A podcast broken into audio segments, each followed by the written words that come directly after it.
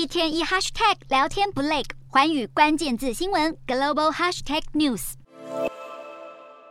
日本自卫队特战兵模拟空防演练，熟练操作防空系统，随时准备拦截未来可能的飞弹袭击。根据日本产经新闻报道，自卫队除了扩大部署飞弹基地、强化与盟国联合军演之外，现在还计划展开核电厂、发电厂等基础设施的防护任务。有鉴于乌俄战争期间，乌克兰核电厂与输电网不断被俄军飞弹猛轰，导致大规模停电，害乌克兰守军这场战役越打越艰难。日本政府从中汲取教训，准备规定自卫队除了紧急状况外，平时就要在核电厂区域部署训练，并与当地警方、海上保安厅强化合作，联手进行飞弹拦截。警备和居民疏散等训练，以备不时之需。日本自卫队法规定，发生战争或重大灾难时，防卫大臣必须在获得首相准许后，才可以下令动员自卫队因应。不过，岸田政府去年十二月通过新版国家安保战略后，执政党自民党提议修改自卫队法，把日本境内三十三座核电厂等重要民生设施全数纳入自卫队平时防卫区域，对未来可能的飞弹攻击，严拟万全的应对策略。